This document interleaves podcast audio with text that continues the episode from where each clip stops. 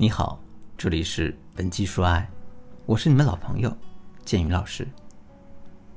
前段时间呢，我的咨询室里来了一位美女，一米七五的身高，五官精致，皮肤白皙，身材凹凸有致，穿衣打扮也极其考究。像这样的一个大美女，按理来说是不应该有什么感情问题的，除非呢追求她的人太多了，她一时之间不知道该如何选择。于是呢，我就问她：“我说姑娘啊，我看你愁眉不展的，到底遇到了什么问题呢？跟我详细的说一说吧。”这个姑娘听了我的话之后，眼圈立刻红了。啊，建宇老师，我叫小敏，二十八岁，跟男朋友分手半个月了，还是他主动提的。分手之后，我一直在努力的挽回他。可在挽回的过程中，我居然发现啊，这并不是一次单纯的分手。事实上，早在我们分手之前，她就已经跟我的闺蜜好上了。现在呢，他们两个跟没事人似的，天天在朋友圈里亲密互动，我真的不知道该怎么办了。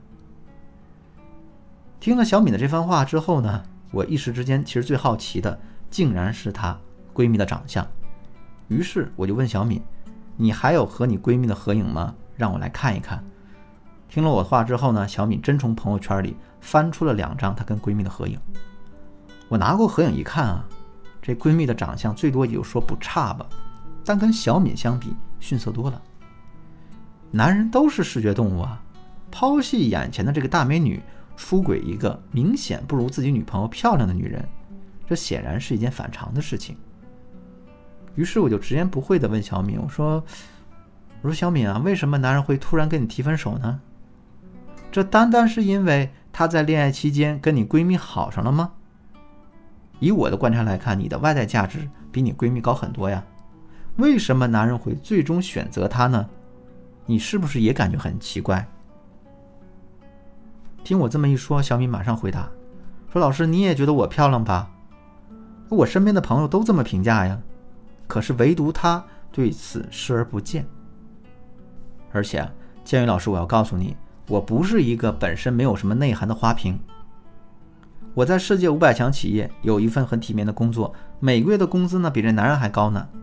我的业余爱好也很多，英语啊、瑜伽、插花、茶艺、美食，我都很喜欢。在和朋友交友和处理家庭关系方面，我也不敢说自己有多高的情商。但这么多年以来，我跟同事、朋友、闺蜜、家人的关系一直都很好。在交友和处理家庭关系方面。我不敢说自己的情商有多高，但这么多年，我跟同事、朋友、闺蜜、家人的关系一直都很好。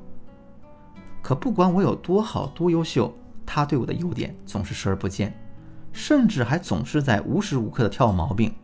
比如啊，他认为爱穿高跟鞋的女人是最迷人的，所以他就总是强迫我去穿高跟鞋，但我真的不愿意穿。一来呢，我的个子很高，穿上高跟鞋就更高了。我不喜欢这种感觉。二来呢，穿高跟鞋不舒服，基本上我穿一天脚上就磨的都是水泡。有一次呢，他说我的发型很好看，大冬天的硬是不让我戴帽子，我没办法，只好听他的。结果回到家之后啊，整个头皮都冻麻了。老师，这一桩桩一件件的，您说到底是怎么回事啊？是他的审美有问题，还是他压根就不喜欢我，不待见我呢？听了小敏的这番话之后，你是不是也觉得很奇怪呢？小敏明明很优秀，可男人却总是视而不见，这真的让人很无奈。如果说你也遇到了类似的困扰，不知道该如何解决的话，可以添加我们的微信“文姬”的全拼零零六，也就是 W E N J I 零零六，来获取我们导师的针对性指导吧。下面呢，我来具体说一说。造成这种情况的两个可能的原因：第一，你自身确实很优秀，但你的缺点和问题也不少。有句话叫“金无足赤，人无完人”。在我们每个人的身上，优点和缺点都是并存的。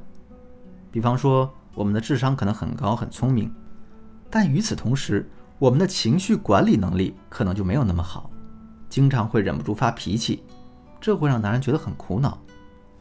再比如呢，我们生性善良，情商又高，能够很好的维护朋友之间的关系，可是，却一点都不勤快，回到家里既不做饭也不收拾家务，这些表现会让男人颇有微词。我们可以把自身的每一个缺点都标上一个负数的数值，每一个优点呢都标上一个正数的数值。如果我们整体上的优点是大于缺点的，那么男人对于我们的整体印象就是正向的、积极的、肯定的。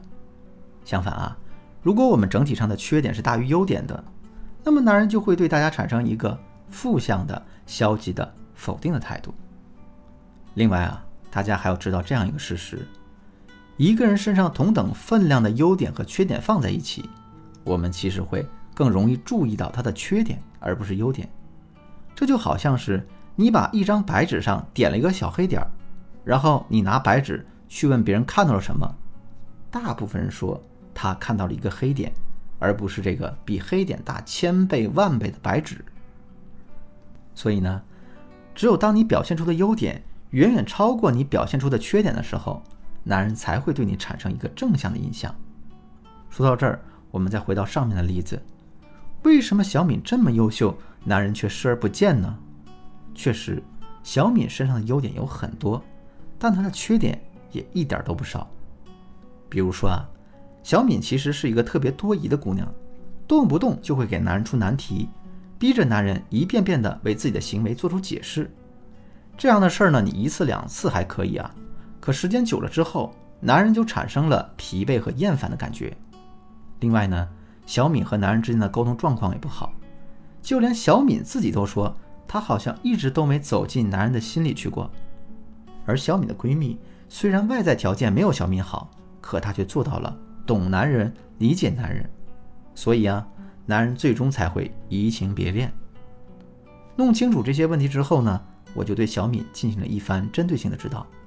最终啊，小敏成功了弥补自身的缺点，男人也因此有了回头的意图。不过，小敏深知这个出轨是原则性问题，不可饶恕，所以她最后还是忍痛断绝了跟男人之间的联系。说到这儿，你是不是也很想知道我是如何帮助小敏提升她自身的安全感和与男人沟通的能力的呢？如果你也遇到了类似的困扰，就赶紧添加我们的微信，文姬的全拼零零六，也就是 W E N J I 零零六，来预约一次免费的咨询吧。好了，今天的内容就到这里了，剩下的部分我会在下节课为大家继续讲述。